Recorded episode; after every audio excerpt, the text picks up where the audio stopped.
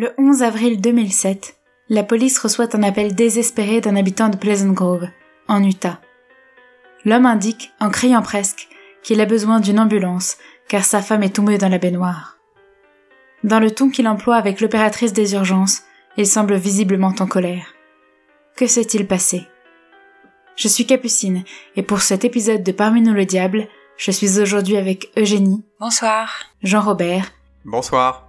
Et notre nouvelle recrue, Cyrielle. Bonsoir. C'est l'histoire du lifting mortel.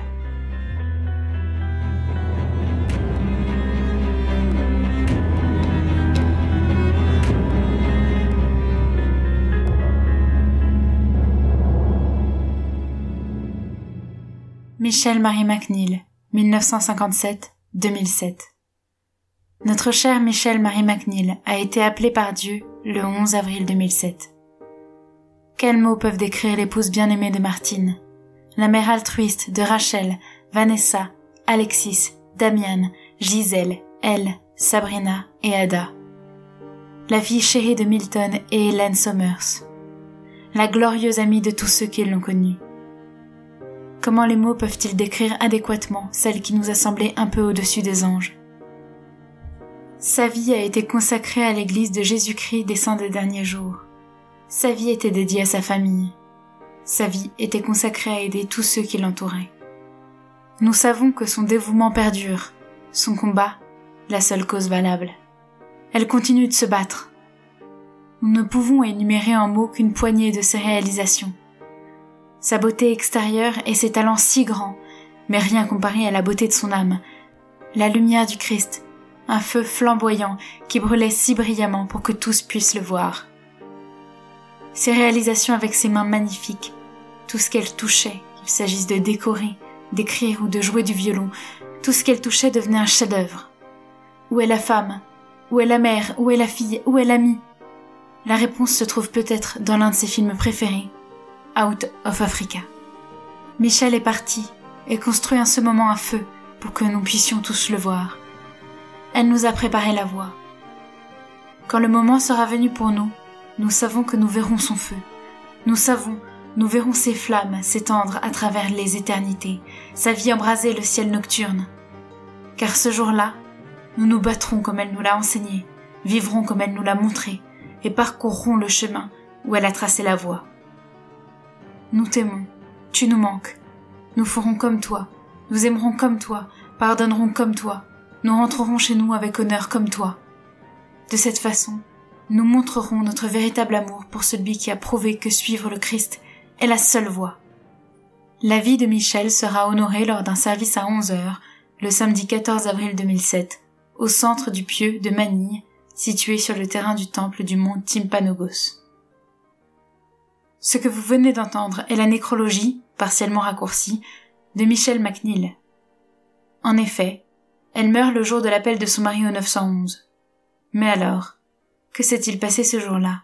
Et qui est Michel McNeil Michel McNeil, né Michel Somers, est né le 15 janvier 1957 à Concorde, une petite ville qui compte alors 30 000 habitants, située au nord-est de San Francisco en Californie. Enfant, elle joue du violon et participe à des ateliers de théâtre. C'est une petite fille ravissante qui ne perd rien de sa beauté en grandissant. Elle devient pom-pom girl et est élue reine du bal de son lycée. Par ailleurs, elle est très appliquée dans ses études et obtient de très bons résultats au lycée. C'est aussi une fervente croyante. Elle est un membre actif de l'Église de Jésus-Christ des Saints des Derniers Jours, qui est une branche de l'Église chrétienne qui est restaurationniste et a été fondée dans l'État de New York en 1830. Dans le langage courant, les membres de l'Église, 16 millions à travers le monde, sont appelés les Mormons. Après le lycée, elle part en Utah étudier à l'université. C'est à une réunion pour jeunes célibataires organisée par l'église qu'elle rencontre Martine McNeil, à l'âge de 20 ans. Elle est alors une jeune femme superbe, qui fait parfois des petits boulots en tant que mannequin. C'est seulement quelques mois après leur rencontre que le jeune couple décide de se marier en secret lors d'une escapade, le 21 février 1978, alors que Michel a 21 ans. Martine et Michel décident de se marier en secret, car la famille de Michel ne soutient pas cette union. les deux amoureux décident donc de les mettre devant le fait accompli.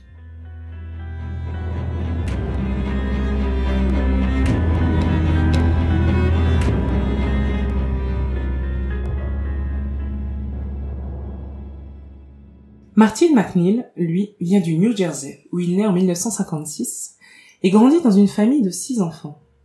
Ses parents se battent régulièrement jusqu'au jour où le père de Martine décide de quitter sa mère en abandonnant sa famille derrière lui. Se retrouvant sans argent et avec de nombreuses bouches à nourrir, la mère de Martine n'a pas d'autre choix que de se prostituer pour s'en sortir. La famille habitant alors dans un studio, les enfants sont parfois présents lorsque leur mère amène des clients chez eux et sont témoins de leurs relations sexuelles. À l'âge de 17 ans, en 1973, Martine décide de s'engager dans l'armée. En 1975, il est réformé pour raison de santé mentale, notamment à cause de ses déclarations disant que les voix dans sa tête lui disent de tuer. Il reçoit ensuite une pension pour vétéran. Quand Michel et Martine se rencontrent, Martine est un jeune homme à qui la vie semble sourire. Il étudie la médecine et met toutes les chances de son côté pour avoir une famille stable et en sécurité financièrement. Très vite après leur mariage, Michel tombe enceinte. Le couple aime les enfants et Michel sent que sa vocation est d'être une mère.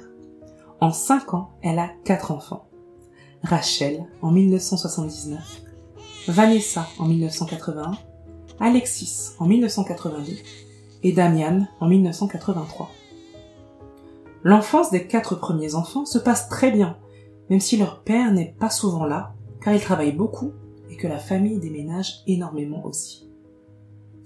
La famille est très impliquée dans l'église des saints des derniers jours et fait preuve de modèle dans la communauté. Martine est aussi un modèle de travail et de réussite. En 1988, alors qu'il est déjà médecin, il décide de reprendre ses études et obtient un diplôme en droit alors qu'il a 32 ans. Pour autant, les collègues de Martine ne l'aiment pas vraiment Martine n'est pas tout à fait quelqu'un d'aimable, notamment dans le cadre de son travail. Il est difficile, exigeant, caractériel. Ses crises de nerfs ne se sont pas arrangées depuis l'adolescence. D'ailleurs, il n'y a pas que ses collègues qui ne l'aiment pas beaucoup. Personne ne l'aime beaucoup, à commencer par la famille de Michel. En effet, la famille Sommers trouve que Martine est très dominant avec Michel, qui subit, selon eux, beaucoup de pression pour être une femme, une mère et une épouse parfaite. C'est peut-être à cause de cet avis que Michel ne voit presque plus sa famille, à l'exception de sa sœur. Tous trouvent Martine arrogant et trouvent qu'il ne laisse jamais la parole à Michel en public. Pourtant, les quatre enfants de Martine et Michel adorent leur père et sont très heureux malgré les crises violentes que fait parfois ce dernier. D'abord, quatre mois après le mariage, Martine est condamnée à six mois de prison pour vol et fraude après avoir fait de faux chèques. Cette sentence est prononcée après son mariage, mais les faits pour lesquels il est condamné remontent à avant sa rencontre avec Michel. Autour de l'année 1994, alors que ses enfants sont encore des adolescents, Martine est accusée à plusieurs reprises de comportements sexuellement inappropriés vis-à-vis de ses patientes. Il travaille alors pour l'USDC, qui est le sigle de Utah State Developmental Center, un centre médical qui a pour vocation de venir en aide aux patients vulnérables et bien souvent déficients mentaux. Sa famille n'est pas informée et l'hôpital propose à Martine de partir de son propre chef pour éviter la charge administrative que représenterait un renvoi et une plainte officielle. Ainsi, pour éviter les ennuis et éviter que sa famille n'apprenne ses mauvais comportements, le harcèlement sexuel et les attouchements dont il est accusé, Martin McNeil déménage sans que ses agissements d'agression sexuelle sur des patientes vulnérables soient véritablement pris en compte ou punis.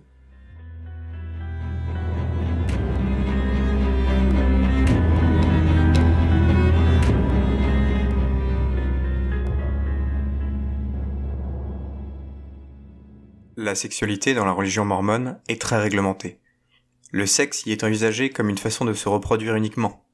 Le sexe oral est totalement proscrit, ainsi que la pornographie. Le quinzième président de l'Église de Jésus-Christ des Saints des Derniers Jours, qui était actif entre 1995 et 2008, a dit à ce sujet Restez bien loin de la pornographie. De la même manière que vous souhaiteriez éviter une maladie grave. La pornographie est tout aussi destructrice. Elle peut devenir une habitude, et ceux qui s'y adonnent ne peuvent pas s'en défaire. C'est addictif. Une étude de 2009 montre pourtant que l'Utah est l'État des États-Unis avec le plus grand pourcentage d'abonnements pornographiques par habitant aux États-Unis. Or, il s'agit de l'État avec le plus de mormons. C'est dans ce climat de mépris et de peur vis-à-vis de la pornographie et d'une forme de sexualité récréative qu'a été élevé Michel, qui est de fait très choqué le jour où, en 2000, elle surprend Martine en train de regarder de la pornographie. Elle est révoltée et parle de séparation et de divorce. Martine s'empare d'un couteau de boucher à proximité et menace de se suicider et de la tuer aussi. Damian, le fils du couple, parvient à s'interposer et à calmer son père. Finalement, Michel pardonne, et le couple surmonte cette crise. La famille considère cet événement comme un acte isolé, jusqu'à ce que la situation se répète cinq ans plus tard, en 2005. De nouveau, Michel pardonne et accepte de rester avec son mari, qui lui dit qu'il se suicidera si elle le quitte un jour. Pourtant, ces crises n'entachent pas la vision qu'ont les enfants McNeil de leur père, toujours très affectueux et gentil avec eux. Quand la fille cadette du couple, Vanessa, tombe en dépression et connaît des problèmes de drogue, elle est soutenue par ses parents. Quand, accidentellement, elle tombe enceinte et accouche d'une petite fille, ses parents sont là aussi. Ils acceptent d'adopter leur petite fille comme leur fille, et ont donc un cinquième enfant officiel, Ada. Pour autant, ce n'est pas quelque chose qu'ils crient sur tous les toits. Disons juste que c'est une fille qu'ils ont adoptée. Les enfants grandissent. Et en 2003, Tandis que leurs enfants biologiques ont bien grandi, Michel et Martine adoptent trois petites filles en Ukraine. Noël, 13 ans, Gisèle, 12 ans, elle, 10 ans. Cette décision surprend les enfants biologiques, qui n'étaient alors pas au courant que leur mère avait un quelconque désir d'adopter des enfants à l'étranger. Elle, qui a 10 ans lors de son arrivée chez les McNeil, s'adapte très bien à sa nouvelle vie aux États-Unis. Elle apprend l'anglais rapidement et se fait des amis. Gisèle, 12 ans, a moins de facilité à s'intégrer, mais les choses se font assez correctement. Noël, 13 ans, vit une situation plus complexe. Elle n'arrive pas à s'entendre avec les McNeil et elle se met un peu à l'écart. De plus, Noël est harcelée à l'école en raison de la barrière de la langue, notamment, et elle vit de plus en plus mal son adoption. Aussi, Noël a un trouble réactionnel de l'attachement de l'enfance, qui est caractérisé par un comportement social inapproprié, cela peut s'exprimer de plusieurs manières. Il peut s'agir d'un renfermement sur soi très fort, ou de comportements très familiers et désinhibés en public. Ce trouble est dû à des négligences d'attachement quand l'enfant est encore bébé, telles que de la maltraitance ou des séparations brutales de la part des parents entre les âges de 6 mois et 3 ans. Chez Noël, ces troubles sont sûrement la cause de maltraitance ou d'abandon quand elle était très petite, en Ukraine. Martine et Michel McNeil considèrent qu'ils n'ont pas la possibilité de s'occuper de Noël, et décident de la placer dans une institution spécialisée dans les troubles de l'attachement située au Michigan, à environ 25 heures de route de chez eux. Et de cette manière, le couple décide d'annuler l'adoption de Noël, qui est alors confiée à la responsabilité de l'État du Michigan. Peu de temps après, en 2004, Martine et Michel décident d'adopter une autre petite fille en Ukraine, Sabrina, pour remplacer Noël les filles adoptives sont beaucoup plus proches de Michel que de Martine, qui semble ne pas chercher à tisser de liens particuliers avec elle, au profit de ses enfants naturels. Cela surprend un peu plus la famille, qui avait remarqué que Martine était plus partant pour les adoptions que Michel au départ. Gisèle, la plus grande après Noël, vit de plus en plus mal la situation et se sent à son tour en marge de la famille, considérant qu'elle n'est pas vraiment traitée comme les autres enfants.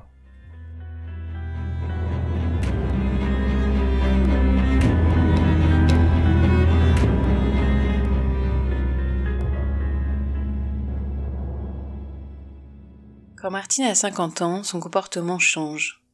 Il se met à faire un régime et se met à l'exercice. Ça devient une obsession et le sport devient presque une addiction. Il perd du poids, il s'achète de nouveaux vêtements, va au salon de bronzage pour faire des séances d'UV, et sa femme et ses enfants ne le reconnaissent plus.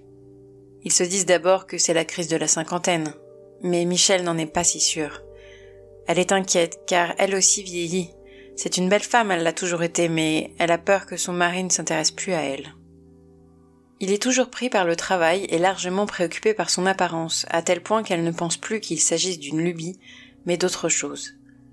Les mois passent et Martine s'intéresse de moins en moins à Michel. Il ne la regarde plus et semble ne plus avoir de désir pour sa femme depuis bientôt trente ans.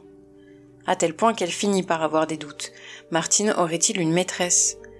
Elle décide de le confronter et de lui poser la question, mais il jure que c'est faux. Il n'a pas de maîtresse, il ne l'a jamais trompée. Pourtant, les disputes au sein du couple se font de plus en plus nombreuses, et en 2007, Michel se confie à ses amis en disant qu'elle pense que Martine a une maîtresse et qu'elle pense que son mariage ne va pas durer. C'est à peu près à cette période que Martine annonce à ses enfants une terrible nouvelle. Il est gravement malade, son orteil gonfle et il annonce que c'est un cancer et qu'il n'a plus longtemps à vivre. Il prend même la parole à l'église pour annoncer sa maladie et tous les paroissiens promettent de prier pour lui. Cette nouvelle affecte profondément sa femme et ses enfants qui le voient désormais utiliser une canne pour se déplacer. Un jour, Martine dit à Michel qu'il a bien réfléchi et qu'il pense qu'elle devrait se faire faire un lifting. Michel ne sait pas quoi répondre. Elle n'a jusque-là jamais envisagé de se faire un lifting et n'a jamais considéré qu'elle en avait besoin. Mais Martine insiste et lui dit qu'elle se sentira mieux après, qu'elle aura plus confiance en elle.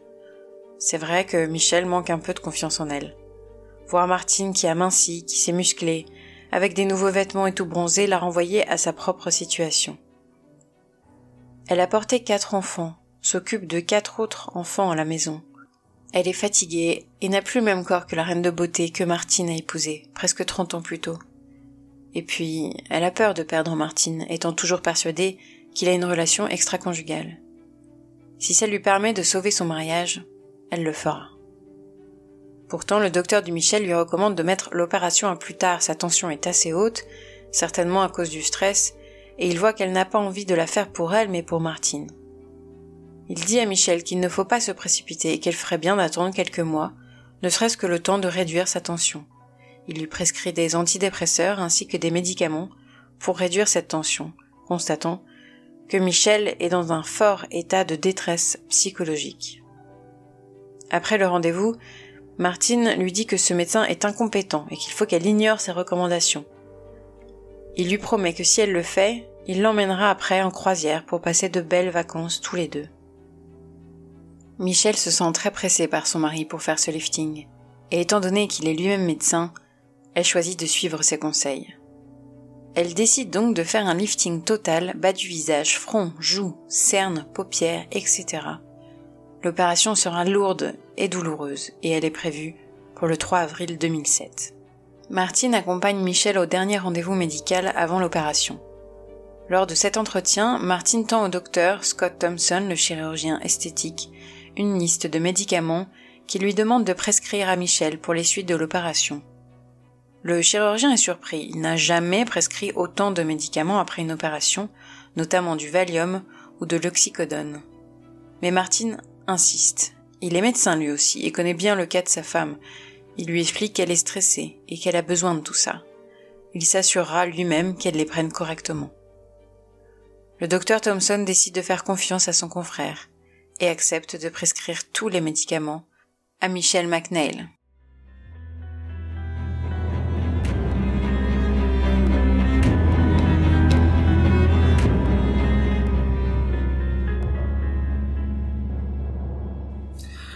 L'opération a lieu le 3 avril 2007 et se déroule sans problème.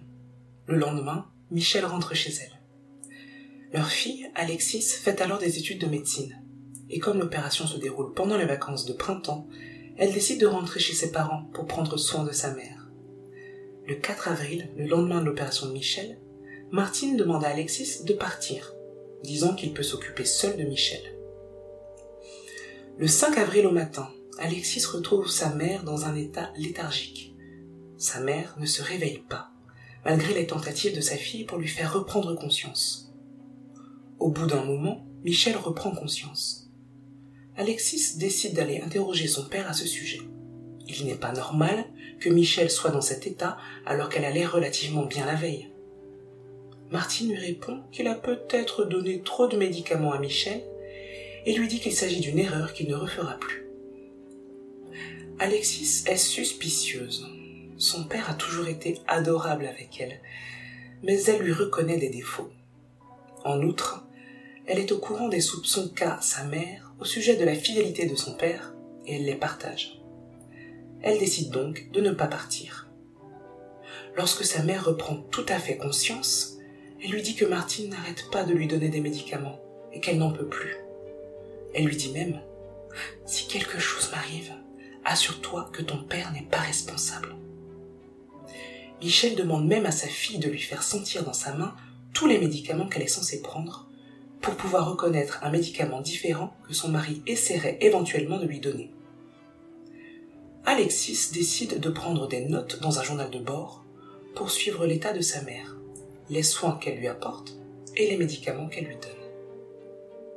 Le 6 avril, les soupçons de Michel sur les infidélités de Martine se font de plus en plus forts, et Michel constate que Martine passe énormément d'appels à un numéro spécifique. Elle le confronte une fois de plus sur le sujet, et Martine nie tout en bloc.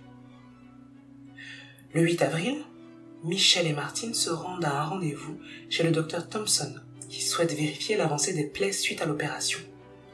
Tout semble aller bien, et il est content de son travail. Le 10 avril, Michel a un autre rendez-vous chez le docteur Thompson. Une nouvelle fois, le médecin lui dit que tout va bien. Les bleus ont une apparence normale et le visage dégonfle, comme c'est attendu.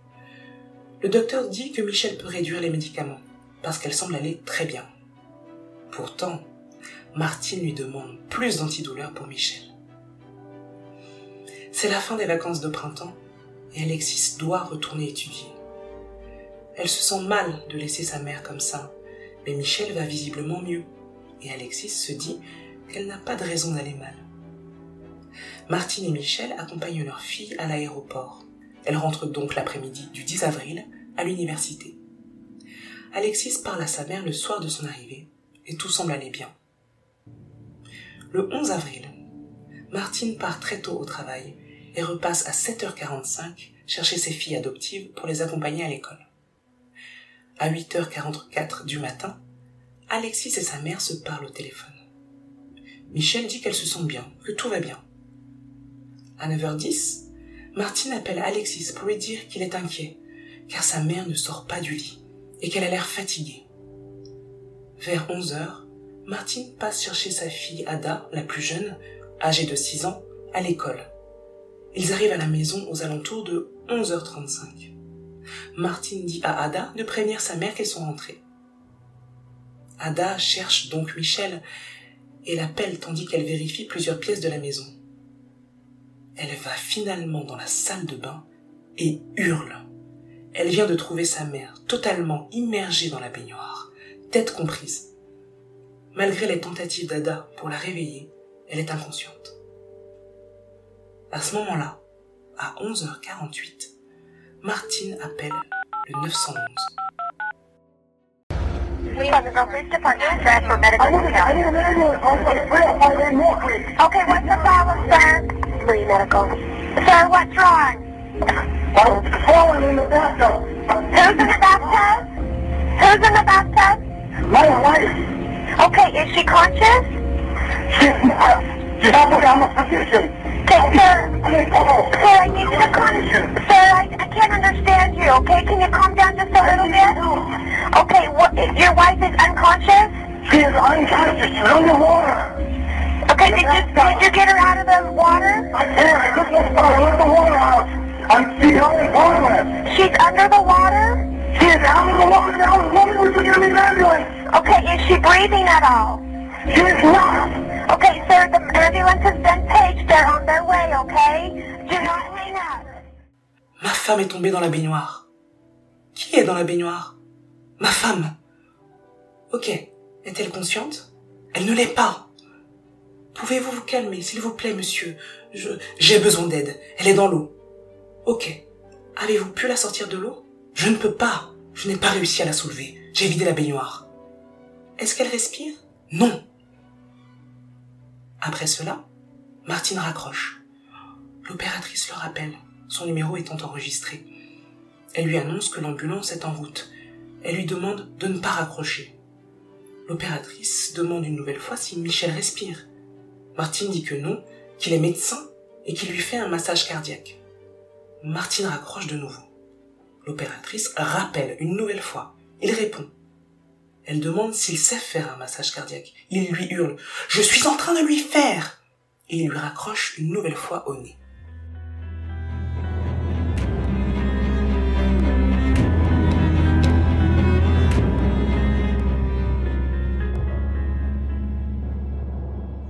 Martine n'arrivant pas à sortir Michel de la baignoire, notamment à cause de sa maladie, il demande à Ada d'aller chercher le voisin.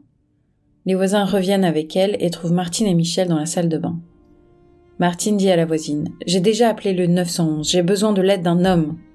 Son mari saisit alors immédiatement les jambes de Michel afin de sortir Michel de la baignoire et de lui faire un massage cardiaque. Parallèlement, Damian, le fils de la famille, est arrivé sur place avec sa petite amie. Martine demande à cette petite amie de jeter les médicaments de Michel. Elle obéit. La police arrive sur les lieux et trouve Martine en train de faire un massage cardiaque à Michel, entouré de deux voisins, un homme et une femme. Martine crie Pourquoi? Pourquoi? Il est immédiatement emmené dans une autre pièce par la police afin que les secours arrivés sur place puissent prendre le relais. Quand les secours font le massage cardiaque à Michel, l'eau sort de sa bouche, ce qui laisse penser que Martine n'a pas réalisé un bon massage cardiaque avant l'arrivée des secours. À ce moment-là, Martine décide d'appeler Alexis. Il lui dit Ta mère est dans la baignoire, elle ne respire pas, j'ai appelé une ambulance. Et il la raccroche. Alexis décide de reprendre un avion pour retourner chez ses parents. Elle en est sûre, son père a tué sa mère. Elle veut comprendre ce qui s'est passé et elle veut que justice soit faite. Elle appelle sa famille pour leur en parler et faire part de ses soupçons. À l'arrivée d'Alexis, Michel a été déclarée morte. Alexis veut compter les médicaments restants pour vérifier par rapport à son journal de bord, mais comme les restes ont été jetés, son calcul est impossible. Elle parvient en revanche à trouver le nom de la femme avec qui son père correspond énormément depuis quelques mois. Il s'agit de Gypsy Willis. Ce nom lui est inconnu et Alexis suppose qu'il s'agit d'une prostituée ou d'une stripteaseuse considérant que Gypsy est un nom de prostituée. Martine insiste pour que l'enterrement ait lieu très peu de temps après la mort de sa femme, soit trois jours plus tard le 14 avril. Il prévient la famille de Michel, il ne veut pas d'eux lors de l'enterrement. Si quelqu'un vient, Martine appellera la police. En effet, les relations entre la famille de Michel et Martine sont extrêmement tendues, car les Summers trouvent que Martine a éloigné leur fille d'eux. Lors de son discours, il ne parle que très peu de Michel, orientant surtout ce discours sur le fait que la vie n'est pas tendre avec lui, et que la mort de sa femme est une injustice qu'il subit. Finalement, la police conclut à une mort naturelle, considérant que Michel est morte des suites de son opération, à cause de sa tension trop élevée ou d'une maladie cardiovasculaire. Alexis est révolté que la police ne soit pas davantage intéressée à la mort de sa mère. Elle n'est pas la seule. Son frère et ses sœurs sont d'accord avec elle. Cette histoire est louche. Le fait que Martine ait vidé les placards de sa femme et se soit débarrassée de la plupart de ses affaires n'y est pas pour rien. Et le fait que Martine engage une nounou pour les enfants juste après la mort de Michel ne va rien arranger. Martine refuse en effet les propositions de ses filles Alexis et Rachel et décide d'engager Nounou dont le nom n'est autre que Gypsy.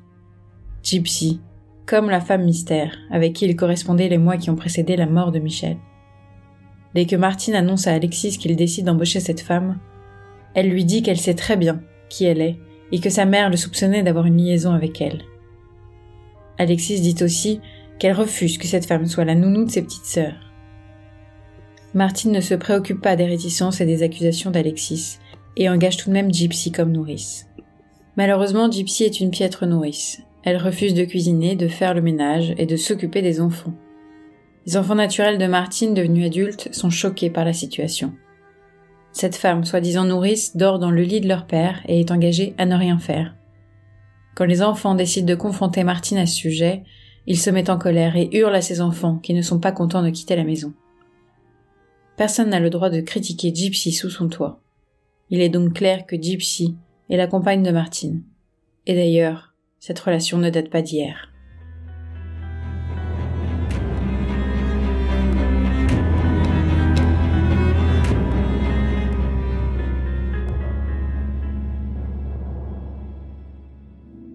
Gypsy et Martine se sont rencontrés sur Internet, sur Yahoo, quelques années plus tôt. Martine n'a jamais caché à Gypsy qu'il était marié, ce qui n'a pas dérangé la jeune femme. Elle voulait une relation légère et ne souhaitait alors pas s'engager dans quelque chose de sérieux. Mais au fil des mois, Martine et Gypsy sont tombés amoureux, très amoureux même. Moins de trois mois après la mort de Michel, Gypsy décide de présenter Martine à sa famille, dans le Wyoming.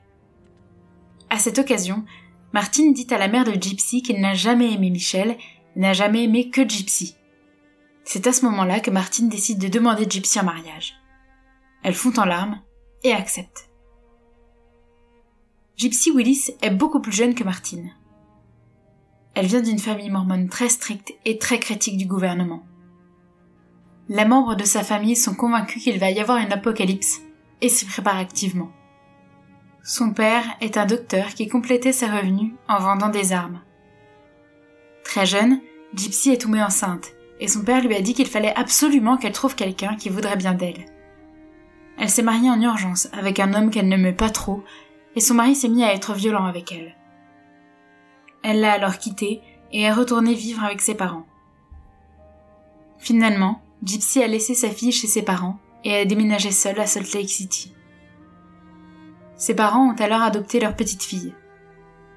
Après avoir parlé plusieurs mois avec Martine sur Internet, les deux se sont rencontrés pour déjeuner. Ils se sont très bien entendus. Ils se voyaient une ou deux fois par mois, et quand ils ne se voyaient pas, ils se parlaient par SMS. Quand la famille est sûre de la relation entre Martine et Gypsy, la sœur de Michel ainsi que les filles de Michel décident d'aller voir la police pour leur faire part de ces informations et des soupçons qu'elles ont concernant Martine. La police ne les prend pas au sérieux. Alors Alexis décide d'aller plus loin. Elle va voir le gouverneur, la presse, les médias. Il faut que quelqu'un parle de cette affaire, il faut que les choses changent. Mais personne ne l'écoute. Pire, les gens se moquent d'elle, disant qu'elle est paranoïaque. La nièce de Michel décide ensuite d'aller voir le gouverneur une nouvelle fois en apportant un dossier avec toutes les preuves et toutes les incohérences de l'affaire. Finalement, deux enquêteurs acceptent de prendre l'affaire et de faire plus de recherches. L'un des enquêteurs décide d'enquêter sur Martine, depuis l'université. C'est alors qu'il fait une découverte terrifiante. Martine a menti toute sa vie. Les documents qui ont permis à Martine d'entrer en école de médecine sont des faux. Les documents qui lui ont permis d'entrer en école de droit sont des faux aussi. L'enquêteur découvre aussi qu'il a déclaré être schizophrène pour pouvoir quitter l'armée. Or, il n'a jamais été diagnostiqué schizophrène et n'aurait pas dû percevoir l'indemnité de l'armée comme vétéran, qui s'élève à 3000 dollars par mois pendant 30 ans. Le couple de Gypsy et de Martine ne va pas très bien, car s'il avait menti sur la schizophrénie, Martine souffre bien d'une autre maladie mentale, il est bipolaire, alternant entre des phases de manie et des phases de dépression intense. Ces colères sont difficiles à gérer pour Gypsy.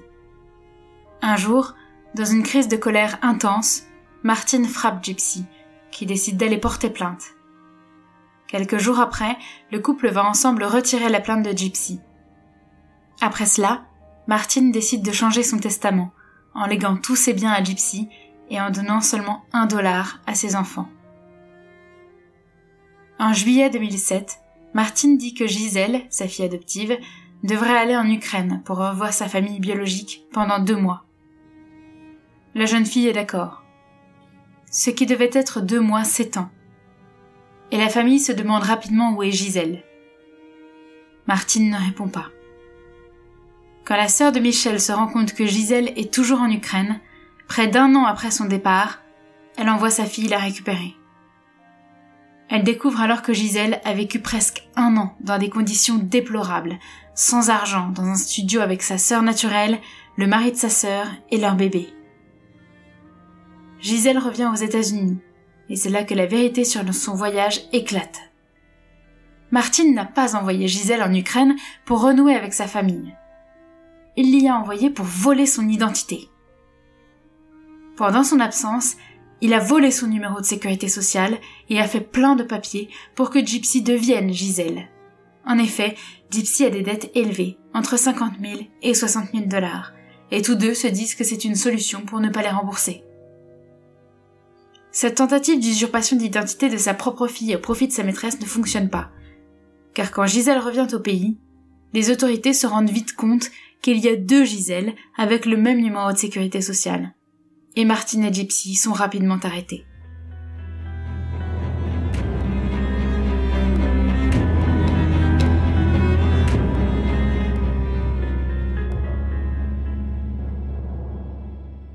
L'arrestation tombe à pic, parce qu'à ce moment-là, Martine et Gypsy avaient prévu de vendre la maison familiale et de fuir dans un autre état. Alexis découvre ensuite que Martine envisage de remettre ses filles adoptives à l'adoption. Il a trouvé une famille en Californie prête à adopter les filles et compte les y envoyer sans consulter les autres membres de la famille afin de s'en débarrasser pour pouvoir partir avec Gypsy. Alexis s'oppose à cette décision et Martine décide de le menacer. Si elle agit contre lui, il appellera le doyen de son université pour la faire renvoyer de l'école de médecine. Gypsy est condamné à 21 mois de prison, et Martine est condamné à 4 ans de prison. Cette arrestation va enfin pousser les enquêteurs à vraiment s'intéresser au cas de Martine McNeil. S'il est capable de voler l'identité de sa fille adoptive, de quoi d'autre est-il capable? Finalement, la police accepte de refaire une autopsie sur le corps de Michel. Les résultats sont clairs. Michelle est morte après avoir pris de très nombreux médicaments. Si le médecin légiste considère qu'aucun médicament n'a été administré à un degré létal, il dit tout de même que l'association de tous ces médicaments est clairement toxique et a pu mener à une dépression du système nerveux central, causant la mort de Michel McNeil. Pendant l'enquête, le bureau du procureur envoie une lettre à l'Université de droit de New York, où Damian, le fils de Michel et de Martine, étudie. Dans cette lettre, le bureau du procureur indique que Damian est un garçon perturbé, qui peut représenter un danger pour les autres étudiants, possédant des pulsions meurtrières. Il y est aussi écrit que Damian était potentiellement à la maison au moment de la mort suspecte de sa mère. Peu de temps après, le 16 janvier 2010, Damian se suicide, à l'âge de 24 ans. À ce moment-là, la police choisit de modifier la cause de la mort de Michel de naturel à indéterminé. Par ailleurs, Alexis décide de porter plainte contre son père pour agression sexuelle, car deux fois, dans les mois qui ont suivi la mort de sa mère, elle s'est réveillée alors que son père la touchait pendant son sommeil. Les deux fois, son père a dit qu'il s'était trompé, car elle ressemblait à sa mère et qu'il était dans un état de demi-sommeil. Gypsy est libérée de prison après avoir accepté de plaider coupable. Elle accepte en outre de témoigner contre Martine, dans un éventuel procès à venir si toutefois la police décide d'arrêter Martine pour le meurtre de Michel. Peu de temps après, Martine est en effet accusée du meurtre de sa femme. Il décide de plaider non coupable. Le mandat d'arrêt indique que plus tôt dans sa vie, Martine a tenté d'assassiner sa mère et a tué son frère, Rufus Roy McNeil, qui a été retrouvé mort dans une baignoire. Martine n'a pas été jugée pour la mort de son frère. Les enquêteurs découvrent une chose terrible. Martine, qui avait passé des mois à marcher avec une canne et avait annoncé à toute sa famille qu'il était en phase terminale d'un cancer, n'avait rien de grave. Lors du procès, le procureur suggère que cette fausse maladie a pu servir d'excuse pour ne pas réussir à sortir le corps de Michel de la baignoire, en la faisant rester plus longtemps sous l'eau, pour justifier sa noyade. Pendant le procès, une ancienne maîtresse de Martine témoigne qu'il lui avait dit qu'il avait trouvé un moyen de tuer quelqu'un en faisant passer ça pour une attaque cardiaque. Des codétenus de Martine témoignent qu'il leur a dit qu'il avait tué sa femme. Après 11 heures de délibération, le 9 novembre 2013, Martine est déclaré coupable de l'assassinat de sa femme, et pour entrave à la justice en tentant de faire passer la mort de sa femme pour un accident. Il est condamné à perpétuité, avec une période de sûreté de 15 ans, et une peine additionnelle de 15 ans pour entrave à la justice. Il est en outre reconnu coupable d'agression sexuelle sur Alexis. Alexis a depuis adopté ses petites sœurs adoptives. Le 6 décembre 2013, Martine McNeil tente de se suicider en prison, sans succès. Le 9 avril 2017, il se suicide en prison à l'âge de 60 ans, après avoir inhalé du gaz d'un tuyau passant dans une cour extérieure du pénitencier.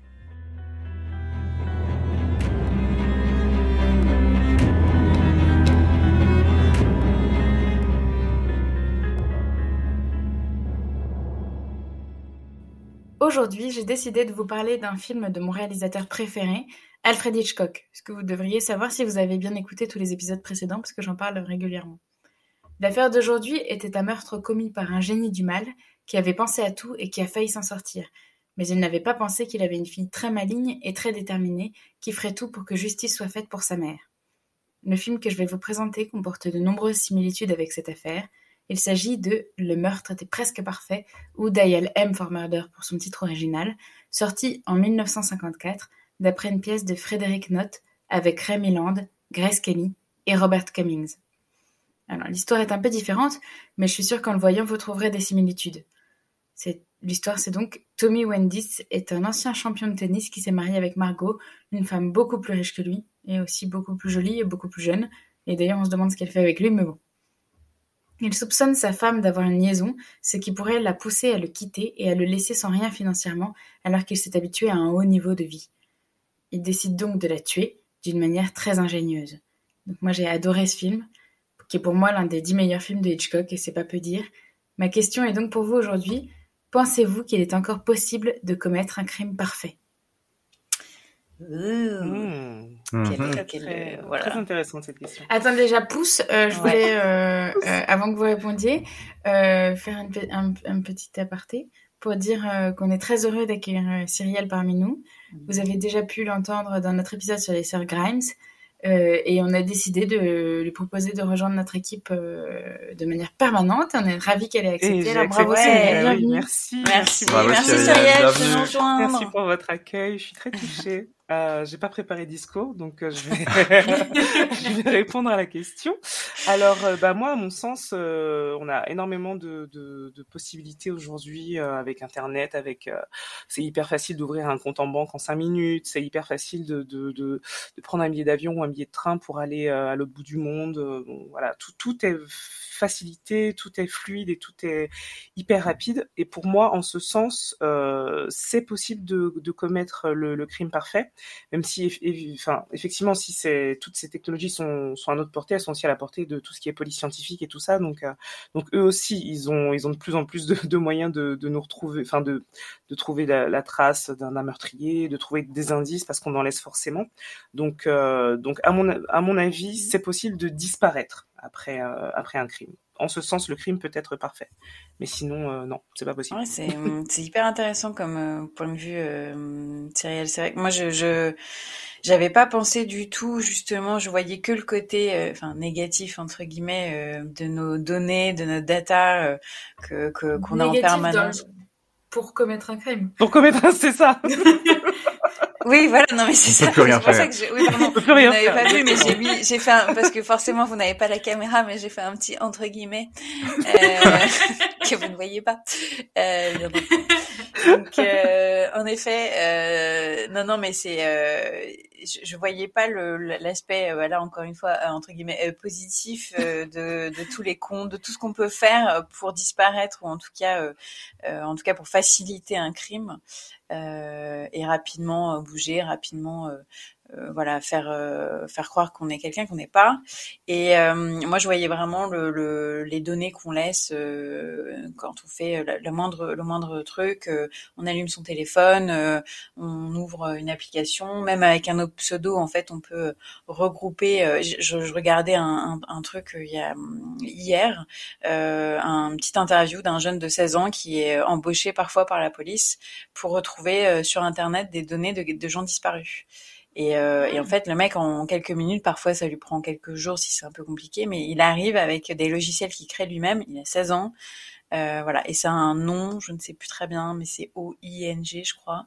Euh, voilà, c'est vraiment un nom pour ces gens qui, euh, grâce aux données sur Internet, peuvent retrouver des gens disparus, donc, à mon avis, aussi des criminels, des... Le gars de 16 ans, il doit avoir une vie très sympa par ailleurs. Ouais, voilà, ouais, sûrement, ouais. il doit avoir des trucs chouettes. Euh, mais voilà, donc ça me, moi, ça me fait penser, tu vois, moi, c'est marrant, à l'inverse, je pensais que c'était beaucoup plus difficile maintenant qu'avant euh, de, de créer le crime parfait, mais en fait, euh, euh, la possibilité de, voilà, de, qu'on nous ait tout simplifié avec la technologie euh, pourrait aider. Tu as raison, Cyrielle. Mm -hmm. Qu'en penses-tu, euh, Jean-Robert? Bah, je suis euh, en vous écoutant. Moi, j'étais plutôt de ton point de vue, euh, Eugénie, à la base. Enfin, le point de vue que tu que tu comptais euh, défendre à la base, à savoir que c'était plus compliqué aujourd'hui. Mais euh, en écoutant Cyrielle, c'est vrai que je pense que euh, ça va dans les deux sens. Il y a euh, d'un côté, on est très surveillé, on laisse des traces partout. Il devient très dur de, par exemple, euh, avoir de l'argent, avoir du cash sans laisser de traces, etc. Mais d'un autre côté, on a tellement d'outils aujourd'hui aussi, si on connaît les bonnes personnes et qu'on sait s'y prendre pour euh, euh, effacer nos traces et disparaître, que peut-être que c'est facilité. Ceci étant dit, là, pendant que vous parliez, ça m'a rappelé une, une anecdote que j'ai lue hier ou avant-hier. Il y a un, espèce de capot, un, chef de la mafia italienne, sicilienne très exactement, qui a été retrouvé après 20 ans de cavale euh, grâce à Google Street View. Et ça, c'est quand ah même oui, assez vrai, incroyable.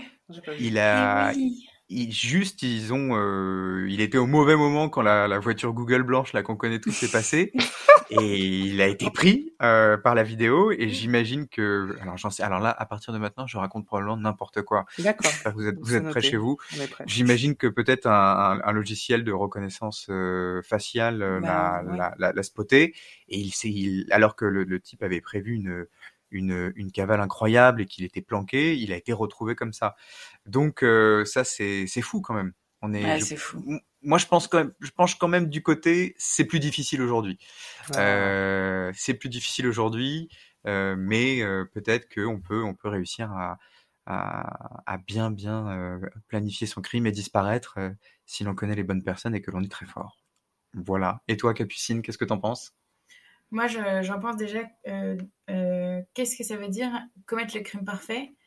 Euh, Moi, à mes yeux, s'il faut changer d'identité et fuir de pays, on ne commet pas le crime parfait. Le crime bah, parfait, c'est qu'on tue quelqu'un et que notre propre vie n'en est pas impactée. Enfin, moi, c'est ça. Moi, partir, quitter à tous mes amis et tout, c'est que j'ai un C'est pas parfait part. du tout.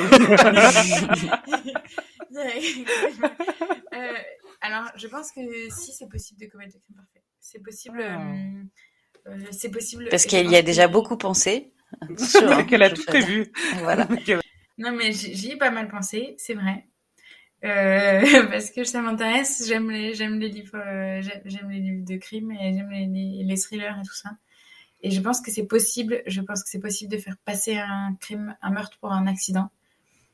Et, euh, et je pense que si, en fait, le, qu'il n'y a pas vraiment des questions de, de police euh, scientifique euh, si il n'y a pas de doute. En fait, c'est que par exemple dans cette histoire, euh, l'affaire donc de Martine et Michel, la police n'avait pas fait tous les tests au départ parce que pour elle c'était clairement un accident, enfin une cause naturelle en tout cas.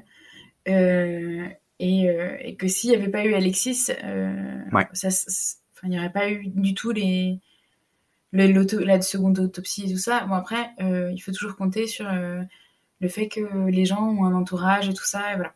Donc, en fait, euh, c'est possible de commettre un crime parfait, mais euh, crime parfait de qui euh, De quelqu'un de, de, de quelqu'un qui n'a pas d'amis, pas de famille. pas d'amis, et... ouais, totalement. Ouais.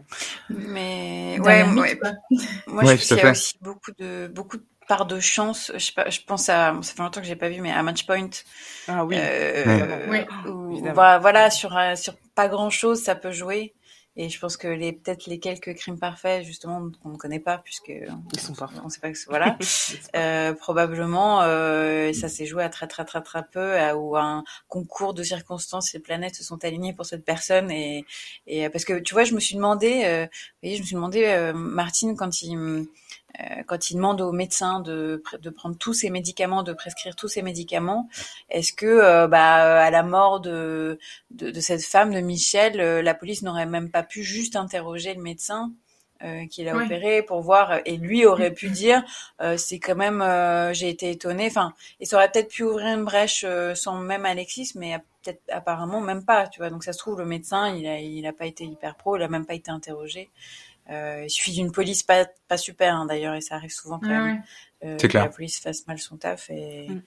et enfin malheureusement ou c'est ou en tout cas des, des rencontres des soucis dans l'enquête et ça ça aide beaucoup. Bah en fait moi je trouve aussi que à moins que justement l'affaire la, soit très médiatisée, souvent c'est un peu pris par dessus la jambe quoi. C'est rare euh, quand il s'agit pas d'un crime d'enfant que euh, la, la, la police se dise bon bah on va vraiment tout mettre, tout tout. Voilà, souvent Ouais, ils par, disent bon bah écoutez euh, c'est compliqué. voilà. Par manque de Après, moyens, ouais. par manque de, Oui, oui. par plein de raisons. Mais oui, et puis combien de fois on a vu des, des affaires, enfin dans plein de faites entrer l'accusé, des gens qui disparaissent? Et, euh, et à chaque fois, les parents racontent, bah, on est allé voir la police, on dit non, mais c'est euh, c'est normal, c'est un Ouais, il est jeune, majeur. euh, fugue, ou- ou voilà alors, ouais, exactement. quand ils sont majeurs, ils ont le droit de disparaître aussi. Hein. Enfin, Voilà, euh, et en effet, euh, mais parce que parce que peut-être que sur la, la to- totalité des gens qui euh, qui s'inquiètent, il y en a une grosse partie. En effet, c'est toujours un rien du tout, quoi. Donc peut-être que. Bah, voilà, en fait il y a deux manières selon moi de commettre un crime parfait. Voilà, je vais vous faire part de ma théorie. c'est soit euh, donc faire vraiment passer ça pour un accident.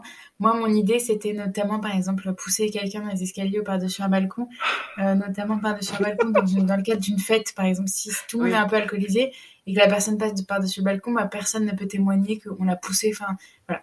Bon, bref. Et, euh, et sinon, c'est de pas, bah, pas de cadavre, pas de meurtre. Après, euh, regarde les, grandes affaires françaises, euh, Petit Grégory, l'affaire Omar Haddad, euh, des affaires ultra médiatiques, euh, non élucidées, quoi. C'est Ouais, mais alors là, là, je pense que on en aurait même pas. Le but, je pense, pour un meurtrier, c'est de, c'est qu'on parle pas de son affaire. d'accord. Sincèrement, le truc là, c'est comment elle s'appelait Guylaine, la nana d'Omar Haddad? Ouais. Guylaine a juste disparu. Il n'y aurait Ouais. pas eu de meurtre. Ça aurait été plus Ça aurait simple. été un mystère, mais on n'aurait jamais parlé de, du meurtre. nanana. Mm. En fait, il faut juste prendre le corps. faut pas le tuer sur place. faut enlever quelqu'un. Ouais, c'est plus Attends, quand même. attends, attends, attends, là, elle est en train de nous faire un petit, un petit traité pour les, Un petit tuto. un Un petit tuto tuto. YouTube. Alors, bonsoir, ce soir, je vais vous expliquer comment, non, mais. Et on fait, on fait l'unboxing du couteau juste après. Alors justement, faut pas faire, faut pas tuer au couteau. Ah, Euh, voilà. Oui, comment on tue, Je d'ailleurs. pense qu'il faut faire- bah, par exemple, une pendaison forcée. Rien que ça. Euh, Oh putain, pardon. J'ai l'impression, mais- j'ai l'impression de- de- d'entendre Benoît Poulvord. Je sais pas si vous avez vu, euh, c'est arrivé près de chez vous. Oh là là, Euh, ouais, un peu dans la même lignée. Voilà, pour ceux qui l'ont pas encore vu, c'est très particulier, mais ça, c'est culte. Oui, mais ne montrez pas ça aux plus jeunes. Hein, Non, surtout. surtout pas. Attention, Surtout Ouais. pas. Il faut éviter. Non, mais en tout cas, c'est toujours intéressant euh, en termes. Enfin, moi qui aime, euh, qui aime euh, le crime, euh, enfin, j'aime les, les, les œuvres littéraires et cinématographiques sur le crime. J'aime euh, aussi me poser la question de comment commettre le crime parfait. Ça veut pas dire. Déjà, si je voulais tuer quelqu'un, là, il y en aurait trop euh, à tuer que je ne saurais pas choisir. Donc, euh, je vais pas commencer à le faire parce que sinon ce serait vraiment. euh, Donc voilà, c'est une bonne raison.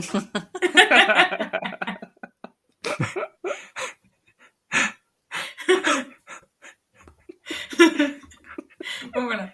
Bref, en tout cas, bon, ça c'est mon avis. Ok. C'est possible. Voilà. Ok, merci. Merci pour toutes ces indications, Capucine. hein, Vraiment. euh. Si vous aussi vous avez envie de tuer plein de gens, euh, écoutez cette C'est- émission.